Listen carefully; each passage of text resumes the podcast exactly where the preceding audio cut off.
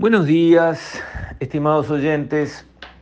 Quisiera referirme hoy a lo que es el esfuerzo que la sociedad hace para la asistencia social, para ayudar a los más necesitados, lo cual es una acción noble acá y en cualquier parte del mundo, y está muy bien que las sociedades vayan al rescate de los que se han quedado para atrás, especialmente en una situación como la uruguaya, donde una proporción enorme de los niños que van naciendo nacen en condiciones que no pueden ser. En Uruguay cuando uno ve la distribución de la miseria y la pobreza, ve que los veteranos no tienen el problema. No tenemos un problema a nivel de sociedad grande de pobreza y miseria de los adultos mayores. Lo tenemos en los niños, lo cual multiplica el impacto de lo negativo de la situación. A cualquiera se le da cuenta, a cualquiera se le ocurre que eso es así. Entonces, la sociedad uruguaya está clarísimo que está decidida a ayudar y ayuda mucho. Las políticas sociales en el Uruguay son avanzadas. Tenemos salud gratuita y cualquiera puede llegar a, a un hospital público y hacerse tratar y lo van a tratar bien, lo van a cuidar. Que haya mejores tecnologías en el mundo, sí. Que hay remedio más caro que ahí no le dan, sí. Y todo eso son cosas que con tiempo hay que atender, porque no puede ser que el Estado con toda su fuerza pierda frente a un privado por plata. Y eso son cosas que con el tiempo hay que atender. La educación es pública, los chiquilines de cualquier edad, de cualquier barrio, cualquier lugar pueden conseguir educación pública hasta graduarse del título que quieran si tienen las condiciones de hacer fuerza a la cabeza y el respaldo de una familia atrás. Y sucede. Pero también nos damos cuenta que hay grandes fallas.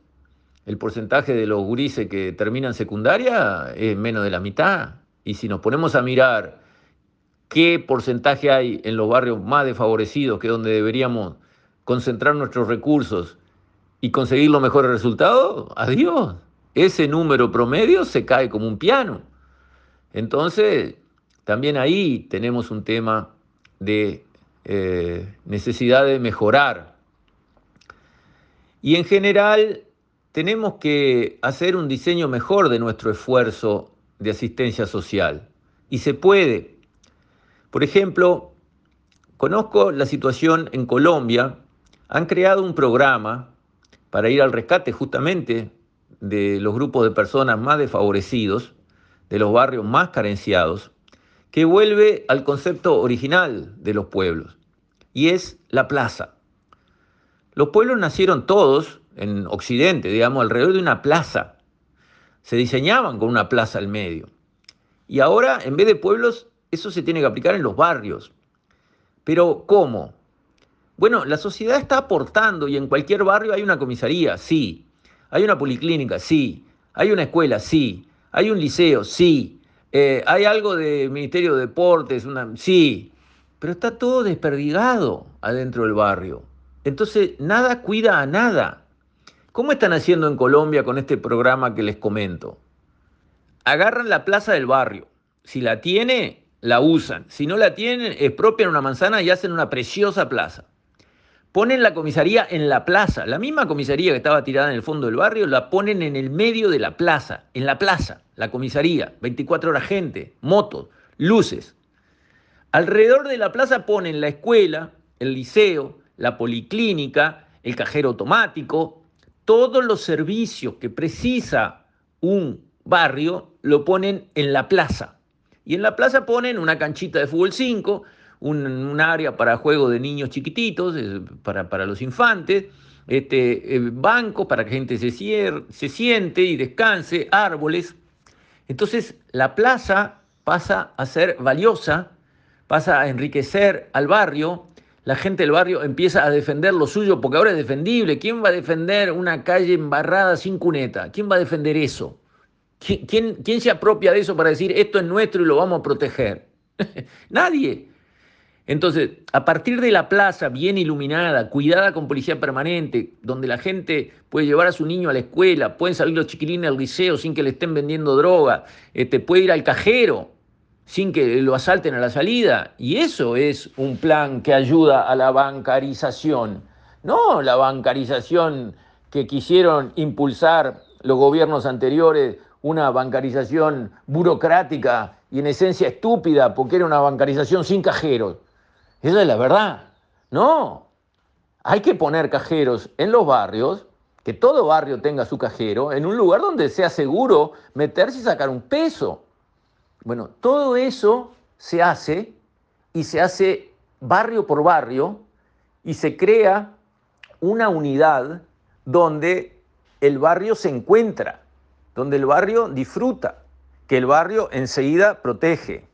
Entonces, eso es un tema que no es de más recursos. Policía hay, policlínica hay, escuela hay, liceo hay, todo hay. Pero si todo está desperdigado en distintos rincones del barrio, nada cuida al otro, nada protege, nada mejora. Además de eso, otro tema que hay que analizar y discutir bien en el Uruguay es cómo transferimos los recursos. La sociedad, como digo, no se hace la osa. La sociedad está dispuesta a transferir recursos significativos y lo hace. Ahora, ¿cómo? El MIDES, fue creado el MIDES como ministerio para justamente ir al rescate de estas situaciones inaceptables. Perfecto. El MIDES lleva un presupuesto de 300 millones de dólares por año. No son dos pesos. Pero ¿qué pasa? Bueno, el MIDES fue un bastión del Partido Comunista le pertenecía al Partido Comunista. Contrató miles de funcionarios, profesionales y este, administrativos. Elaboró no sé cuántos programas, pero en las decenas o los cientos. Y el Mides, de los 300 millones, se gastó en sí mismo, en sus funcionarios, que no son pobres este, ni miserables, son gente que está en clase media, 75% de la plata que pusimos los uruguayos para atender a aquellos que están abajo de la línea de miseria o en la pobreza extrema. Y del 25% que quedó para que llegara allá a los barrios, muchos entraron en programas que no dieron ningún resultado y que la gente no quería, que no era lo que precisaba, porque fueron creados de arriba para abajo. Fueron creados por personas que salieron de la universidad y pensaron que sabía mejor que el pobre lo que al pobre le convenía, lo cual es un absurdo que se demuestra equivocado todas las veces. Entonces, en vez de ese enfoque de cómo llevar los recursos para encontrar soluciones a los problemas, hay que probar otro enfoque. ¿Cuál? En todos esos barrios carenciados hay organizaciones civiles que están trabajando y están ayudando de verdad, con presupuestos escuálidos que los hacen rendir una maravilla. Gente que está al lado de las personas con problemas, está viviendo con ellos, está entendiendo perfecto qué se precisa y lo único que necesitan para tener más impacto es más recursos, que ellos hacen rendir 10 a 1. No, a esas organizaciones siempre se las ningunea y le dan en cuentagotas 3 pesos. Es al revés. Hay que potenciar esas organizaciones que están en todos lados, encontrarlas, ver lo que está haciendo, ver la aceptación que tienen en su público objetivo, al que quieren rescatar, y reforzarlas. Por supuesto, de una manera responsable, midiendo resultados. Te vamos a dar más y quiero ver qué haces con esta plata y mostrame tu número y hacemos encuestas entre la población que estás atendiendo a ver si están satisfechos y si todo va bien. Sí, claro, pero no gastar la plata en psicólogos, contadores, ingenieros, este, eh, estadísticos y 50.000 otras profesiones que tienen una vida resuelta en otros planos y que toda la plata, en un porcentaje muy significativo que la sociedad huelque, que le cuesta mucho generar con los impuestos, termina ahí, en la barra, en los que trabajan para. No, ese enfoque no está dando resultados y nos está costando mucho. Es tiempo de cambiar la mirada. Con esto, estimados oyentes, me despido. Hasta mañana, si Dios quiere.